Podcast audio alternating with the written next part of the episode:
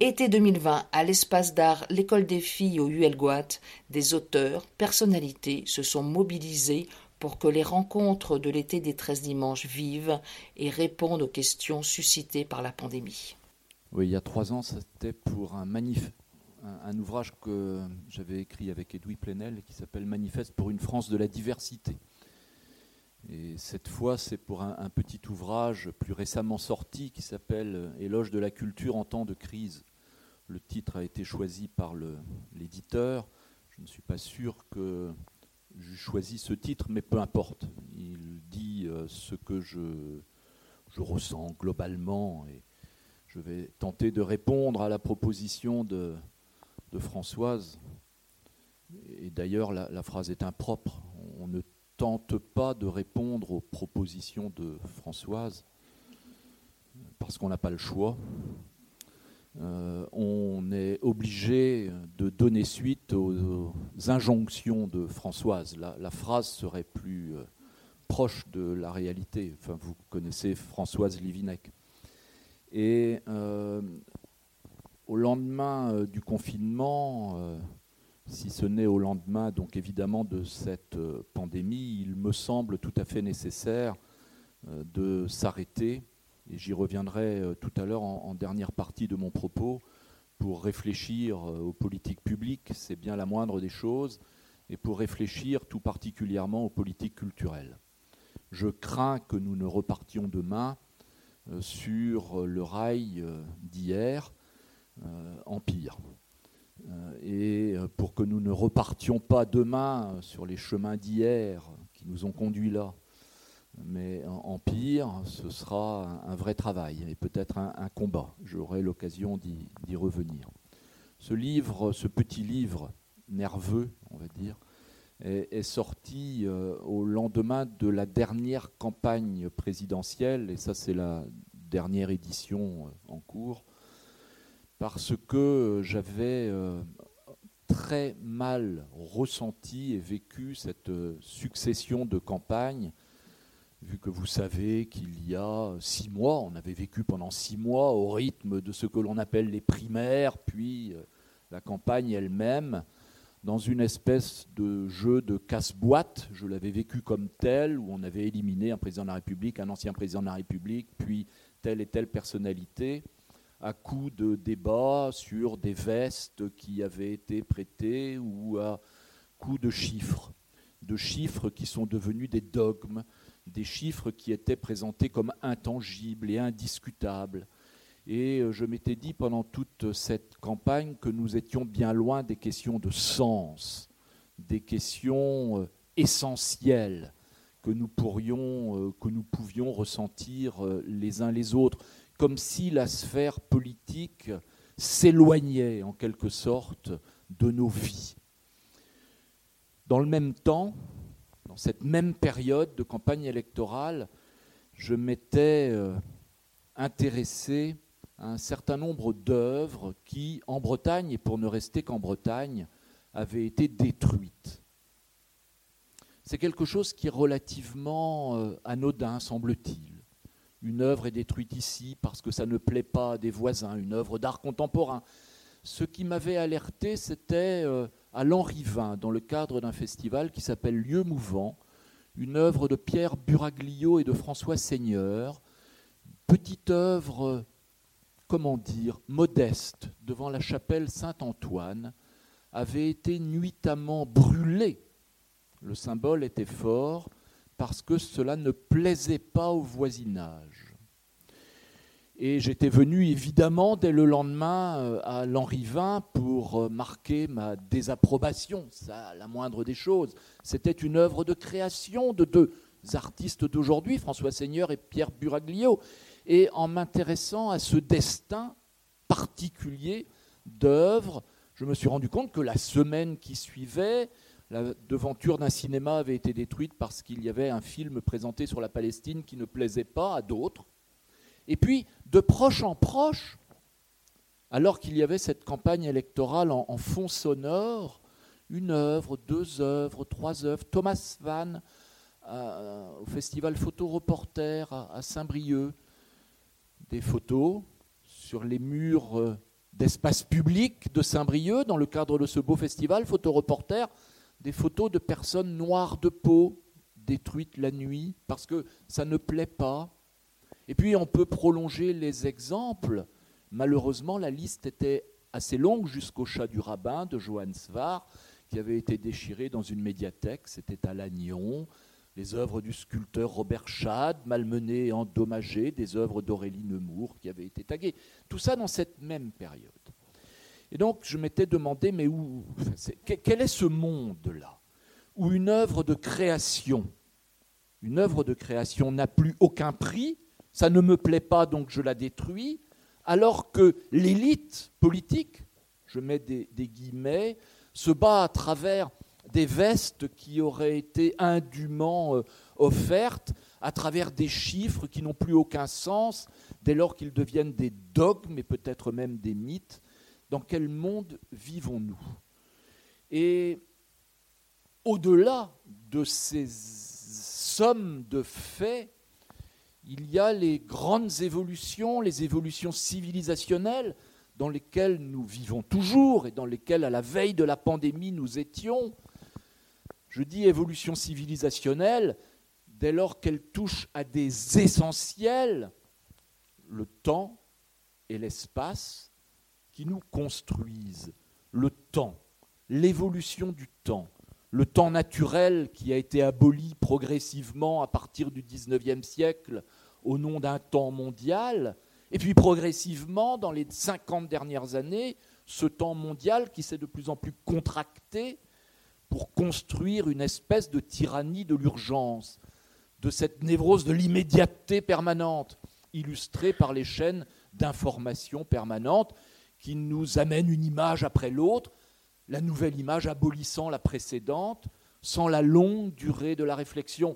Et tout cela se concrétise d'une certaine manière dans des tweets, dans des pensées compactées en 140 signes initialement, comme si face au complexe du monde, on pouvait ne plus que surréagir de tweet en tweet, d'image en image, l'une chassant l'autre en permanence dans cette tyrannie permanente.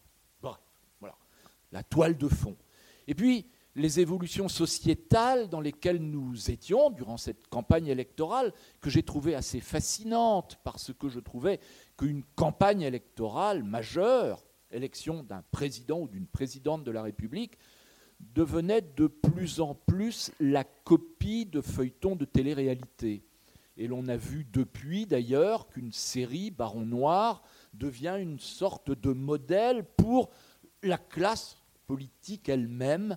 Il faut en quelque sorte se méfier de ce que l'on a vu à Baron Noir, comme si Baron Noir devenait la vérité dont il faudrait peut-être tenter de se protéger. Enfin, tout cela est assez fascinant. Ce grand consumérisme généralisé dans euh, lequel, ce consumérisme, les sphères entières de nos espaces publics, qui nous ont fait tenir, qui viennent de loin, qui ont construit l'aventure d'une république et d'une démocratie, étaient de proche en proche englobés. Le débat public lui-même, et on a vu depuis la santé qui a été d'une certaine manière, et c'est ressurgi récemment euh, pendant cette période de confinement, qui ont été englobés dans un consumérisme qui euh, est d'autant plus violent, je trouve, qu'il s'accompagne d'un individualisme de plus en plus marqué. L'individu, c'est une formidable conquête, ça nous ramène à Condorcet, ça nous ramène à toute une autre, notre histoire. Mais quand on passe de euh, l'émancipation de l'individu à la victoire de l'égotisme, c'est autre chose. On est là dans un glissement qui est lié au consumérisme et à ce divertissement généralisé qui donne corps à la phrase prophétique de Nietzsche que je n'ai pas de, précisément de mémoire, mais qui dit que le jour viendra où l'art, euh, l'art et la création seront totalement englobés dans le besoin de fête des hommes, le divertissement. Bien. Donc une perte de sens, une perte de sens des mots, une perte de sens des chiffres et une perte de sens du sens, voilà, qui en arrive, je trouvais, de manière presque emblématique à traduire la phrase de Bernard Noël on prend le risque de passer de la censure CENS, la privation de parole, à la censure SENS, la privation de sens. En fait, ça n'a plus de sens. Ça n'a plus de sens. On est là, on est projeté dans un monde qui a perdu tout sens. C'est la phrase de René Char, l'essentiel est menacé par l'insignifiant qui va construire la campagne électorale euh, englobe en quelque sorte des décennies et des décennies de combat. Voilà. D'où c'était, cette toile de fond là, face à laquelle je, me ressentais euh, totalement euh, quasi inutile. À quoi on sert? Ben non, on sert à rien. On est là en tant que, que témoin médusé de ce monde qui vient. Voilà. Alors D'où la nécessité, qu'est-ce qu'on fait, pourquoi on est là, pourquoi on s'engage dans la vie publique, pourquoi on se meut, pourquoi on essaye de se tenir debout. Bah, c'est d'abord pour lutter, je trouve, et pour moi c'est un essentiel, contre cette tyrannie de l'urgence, de l'immédiateté, de la contraction du temps, et pour rappeler l'histoire, pour rappeler l'histoire, pour dire d'où nous venons, pour rappeler les grands combats qui nous ont construits et dont nous devons être dignes. Et les grands combats qui nous ont construits et dont nous devons être dignes, je citais Condorcet tout à l'heure, on pourrait en citer beaucoup d'autres, et je ne vais faire que deux ou trois anecdotes, ce sont que des petites histoires dans la grande histoire, mais je veux rappeler que le 30 juillet, puisqu'on a parlé à un président, le président de la République actuel, lors d'une fameuse conférence de presse au début de la pandémie, avait utilisé six fois le mot guerre, eh bien je veux rappeler que le 30 juillet 1914, avant-dernier jour de sa vie, Jean Jaurès est à Bruxelles, à Bruxelles, où il y a une réunion de l'international socialiste. Il y a des Allemands, il y a des Autrichiens, il y a des Anglais, il y a des Italiens, il y a des Français qui sont là. Ça crépite, les nouvelles des ambassades. La guerre est là, demain, la vraie, la, vraie guerre, hein, elle est là, demain, on sent qu'elle vient. Et à un moment qui est assez paroxystique, alors que la salle des congrès est remplie, ça bruisse Jaurès dit je vais faire une pause et je vais aller visiter le musée des beaux-arts de, Morlaix. le musée de Bruxelles, où il y avait une exposition euh, des primitifs flamands. Et l'entourage de Jaurès dit à Jaurès, mais ce n'est pas le moment. On ne va pas maintenant arrêter la séance pour aller visiter le musée visiter une exposition, les primitifs euh, flamands. Et Jaurès répondra à Samba, à Longuet et quelques autres qui sont avec lui. Mais pourquoi nous battons-nous? Pourquoi nous battons-nous? Pourquoi nous battons-nous pour la paix? Se battre pour la paix, c'est se battre pour l'humain. Et qu'est-ce qui construit la grandeur de l'humain? Qu'est-ce qui construit l'humanité dans l'humain? La création, les œuvres, ce qui aide l'émancipation, ce qui nous construit, ce qui nous aide à être plus grands que nous-mêmes.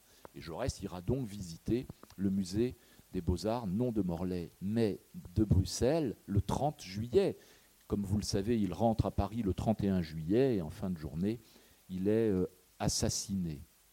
Ce message de Jaurès, Churchill le tiendra quasiment mot pour mot dans la Seconde Guerre mondiale, quand il augmentera les crédits euh, destinés euh, à la politique des arts, je ne sais plus quel était le libellé dans les institutions britanniques, et où certains s'étonneront que face à l'effort de guerre, il faille augmenter ce budget.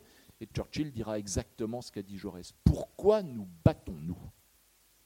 Ce qui amènera le Conseil national de la résistance, en mars 1944, à terminer son appel, que l'on trouve très facilement sur Internet aujourd'hui, par cette toute petite phrase faite de deux verbes. Résister, c'est créer, créer, c'est résister. C'est le Conseil national de la résistance. Et je crois qu'il faut rappeler ça, parce qu'on est dans un monde où on perd sens et parfois où on perd pied, et il faut rappeler que la leçon qui est portée au soir de la barbarie, un peu avant le dernier soir, en mars 1944, eh bien, c'est ce combat que portait Jean Zay, que portait Léo Lagrange dans le gouvernement du Front populaire, que retentera de porter Malraux à partir de janvier 59 sous l'égide du général de Gaulle en créant le ministère de la Culture. C'est ça, c'est tenter de se rappeler ça. Voilà.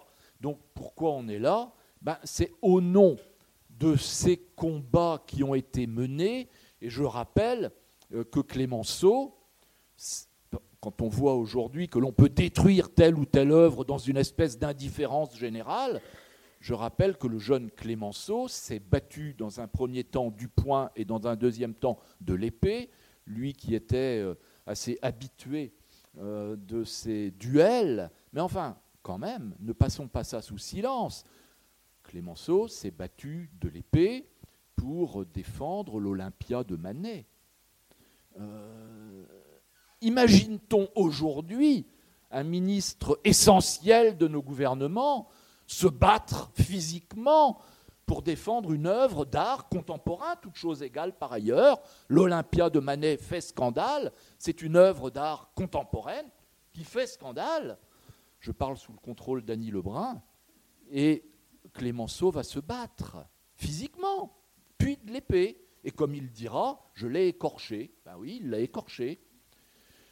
On a oublié tout ça on a oublié tout ça et je crois qu'on a oublié un essentiel qui a construit l'aventure des démocraties qu'il ne faut jamais oublier et qui euh, est symbolisé par ces devises que l'on trouve sur tous nos lieux publics, que l'on trouve parfois dans des lieux comme celui-ci, des écoles, des écoles publiques, à savoir liberté, égalité, fraternité. Ça ne tombe pas du ciel, ce sont des combats, ce sont des combats qui sont menacés.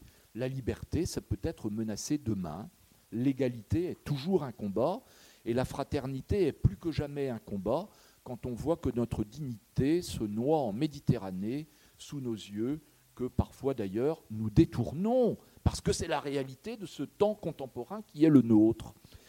Pourquoi nous sommes là? On est là, à mes yeux, enfin je ne peux pas répondre on est là, mais la question que tu posais, pourquoi je suis là? Ben, Je suis là pour tenter de ne pas être trop indigne face à ces surplombs qui sont là et qui s'appellent notre histoire face euh, à ce monde tel que rapidement euh, je le euh, décrivais tout à l'heure. Alors là-dessus arrive une pandémie, arrive une période de confinement et arrive à mes yeux une nécessité qui est de réinterroger sans aucun tabou nos politiques culturelles.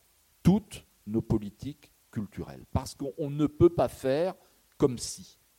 Et je veux euh, identifier trois ou quatre points qui me sont apparus extrêmement nettement pendant la durée du confinement et qui, à mes yeux, ne peuvent pas ne pas être travaillés les yeux dans les yeux. Premier point, c'est la question sociale. Le confinement nous a montré que si la société a tenu, et la société globalement a tenu, c'est parce que les barreaux les plus bas de l'échelle sociale ont tenu. On ne peut pas faire comme si ça n'avait pas existé. Les barreaux les plus bas, ce sont des emplois souvent disqualifiés et euh, bien souvent d'ailleurs euh, rejetés, non pleinement reconnus, et qui, pour le moins, n'avait pas fait, au cours des dernières décennies, objet d'un soutien public marqué. Des emplois dans le système hospitalier. Je ne parle pas uniquement des médecins, je parle de tous les emplois du système hospitalier. Je parle de ce que nous avons tous vécu en faisant nos courses, des gens qui tiennent des caisses de magasins, et qui, les premiers jours du confinement, les tenaient sans être masqués, sans gel hydroalcoolique à l'entrée du magasin. On a tous vu ça. C'est les personnes qui viennent nous livrer les journaux le matin à 5h ou 6h du matin. Et donc on est bien content d'avoir les nouvelles en période de confinement, mais encore faut-il que le journal arrive jusqu'à chez nous quand on est en habitat dispersé en Bretagne. Voilà. Je pourrais multiplier les exemples, les gens qui ont continué à ramasser nos poubelles. Bref, les barreaux les plus bas de l'échelle ont tenu dans la dignité, ont assumé leur rôle au sein d'une société, et la société tout entière a tenu parce que ces plus bas barreaux de l'échelle ont tenu. C'est une question sociale, ça. Mais cette question sociale, à mes yeux, elle interroge directement nos politiques et nos politiques publiques en matière de la culture. Parce que bien souvent, ces gens-là, qui ont montré un exercice de dignité, de citoyenneté tout au long du mois de mars et du mois d'avril, vont dire, et souvent à juste raison, votre euh, centre d'art contemporain, c'est pas pour moi. La danse, c'est pas pour moi. Le théâtre, c'est pas pour moi. Et que répondons-nous? Alors évidemment, nous répondons par des tas d'efforts de médiation que je ne veux absolument pas annuler. Tous ces lieux tentent des choses. Mais va-t-on assez loin Affrontons-nous les yeux dans les yeux cette question sociale, qui est une question sociétale aussi Je ne suis pas certain. Je ne suis pas certain. Et je pense que cette question-là, elle doit être affrontée résolument. Et au-delà de ces expériences parfois réussies, des médiations qui sont organisées par les différents lieux où l'on organise une diffusion des œuvres. Je pense que l'on peut faire mieux. Deuxième point, lié au confinement, et qui m'a semblé extrêmement violent, c'est la question du temps. La question du temps. Quand on a une maison et un jardin, une grande maison et un beau jardin, le confinement pouvait être tout à fait heureux et la question du temps se posait. Nous nous demandions dans ces cas-là si nos vies précédentes, à coup de bagnole, à coup de stress permanent, étaient bien raisonnables. On a trouvé que c'était pas mal, en fin de compte, d'être confiné, que c'était assez confortable, et il y en a beaucoup qui ont vécu des confinements heureux. Beaucoup de gens ont vécu des confinements heureux. Mais à chaque fois, ils se sont posé la question du temps et de la légitimité de leur vie organisée antérieure. C'est le temps, ça. Est-ce justifié de se bousculer tout le temps? Là, on s'est dit, on est bien. Hein Mais la question du temps, elle était aussi au cœur de la vie des gens qui, ne vivant pas dans des maisons et n'ayant pas de jardin, le temps du confinement ne passait pas, surtout quand vous aviez des enfants en bas âge. Et ça devenait véritablement problématique voire anxiogène, voire à certains moments impossible. La question du temps aussi, le temps qui ne passe pas. Il y a des segmentations sociales dans la gestion, dans l'appréhension du temps. Cette question-là, est-ce que nous la travaillons suffisamment dans le cadre de nos politiques culturelles? Regardons le nombre, la profusion de l'offre Regardons les critères d'un certain nombre de politiques publiques.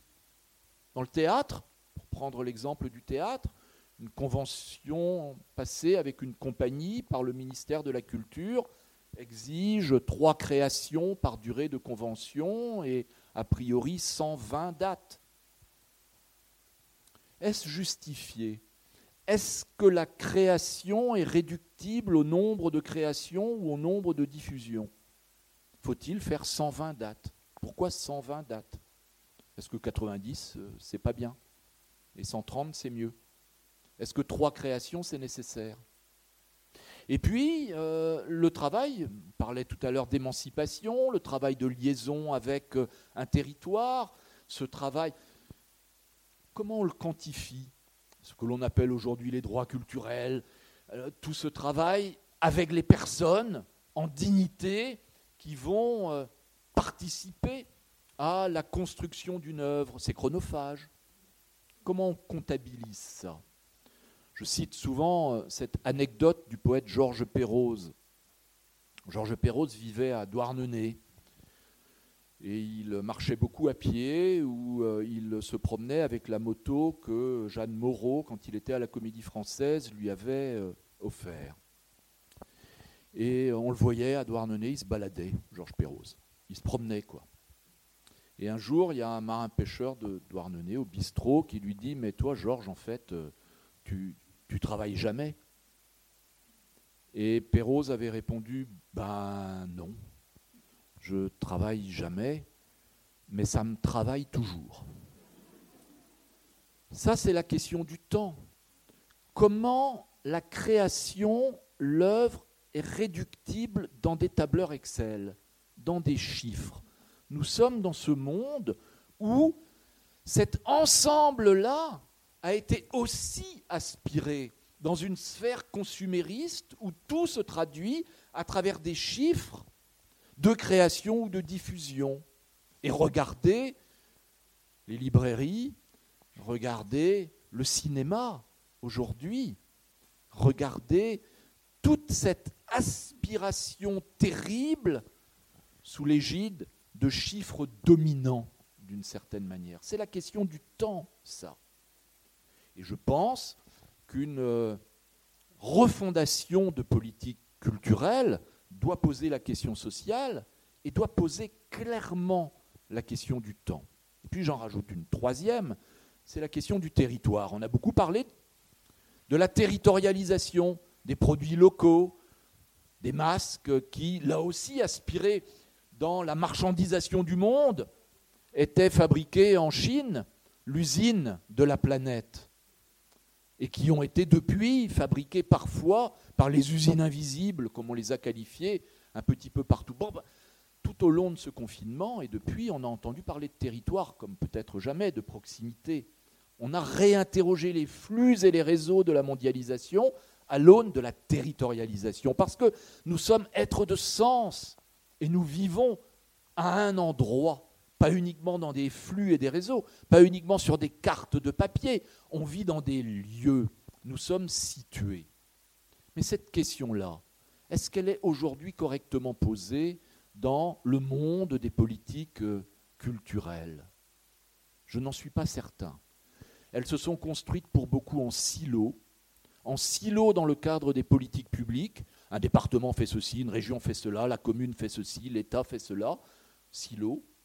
Et en silos des esthétiques, bien souvent. Je suis très étonné de voir le nombre, ce n'est pas anecdotique du tout, de retours que je reçois du terrain, comme on dit, d'acteurs de la vie artistique ou culturelle de Bretagne qui me disent que pendant le confinement, ils ont appris à connaître leurs voisins. C'est-à-dire qu'une compagnie de danse qui ne travaillait pas avec les compagnies de théâtre d'un même territoire, parce que les compagnies de danse étaient aussi engagées sur les flux et les réseaux de la danse contemporaine, les compagnies de théâtre étaient engagées sur les flux et les réseaux de leur propre monde, et là, la territorialisation fait que des passerelles naissent, des relations nouvelles naissent, des projets nouveaux naissent.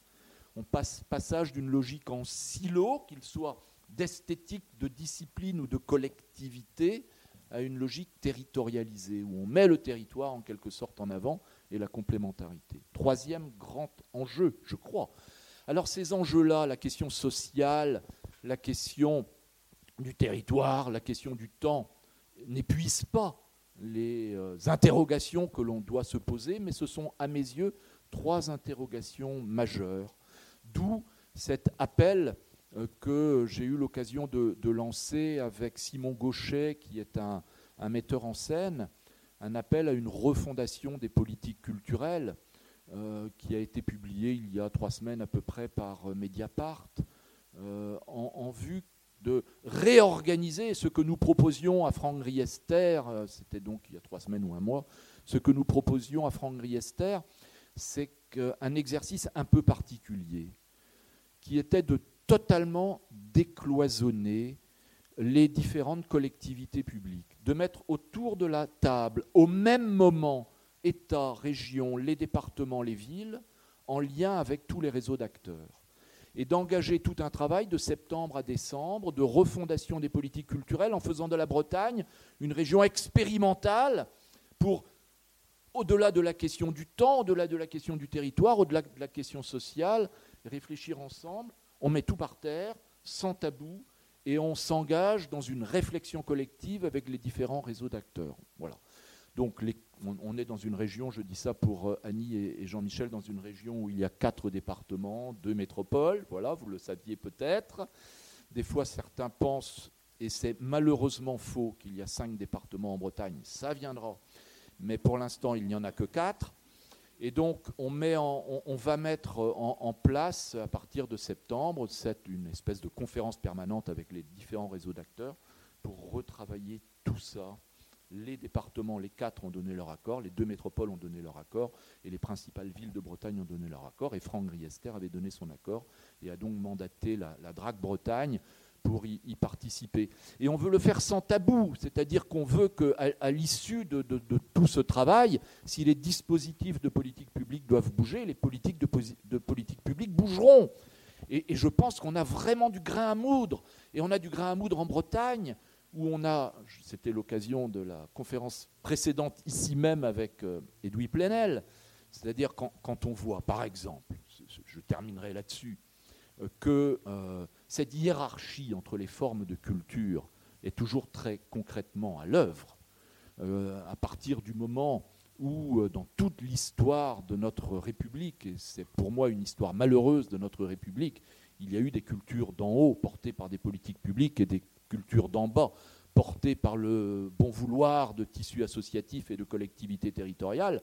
Et ça a abouti en 1959 à cette césure que je trouve très regrettable entre le ministère de la Culture, avec les périmètres évolutifs que l'on connaît depuis 1959, et puis le socio-culturel ou l'éducation populaire, qui avait été mis sous la responsabilité de la jeunesse et des sports, et surtout des collectivités territoriales. Je trouve que c'est très dommageable. Si l'on a une réflexion à l'échelle d'un territoire, on doit jouer la complémentarité entre le socio-culturel, l'éducation populaire et les grands lieux de la création et de la diffusion, que je ne évidemment, dont je ne nie nullement l'importance, mais qui gagnerait, à mon sens, à se nourrir aussi des richesses des cultures populaires, surtout en Bretagne, qui naissent de la volonté du territoire. Voilà. Qu'est-ce qu'on fait? Qu'est-ce qu'on essaye de faire? C'était une tentative de résumé euh, rapide. J'ai certainement oublié beaucoup de choses, mais je suis certain que Annie et Jean-Michel compléteront ou, euh, euh, comment dire, éclaireront bien davantage que je ne l'ai fait la question de Françoise Livinec.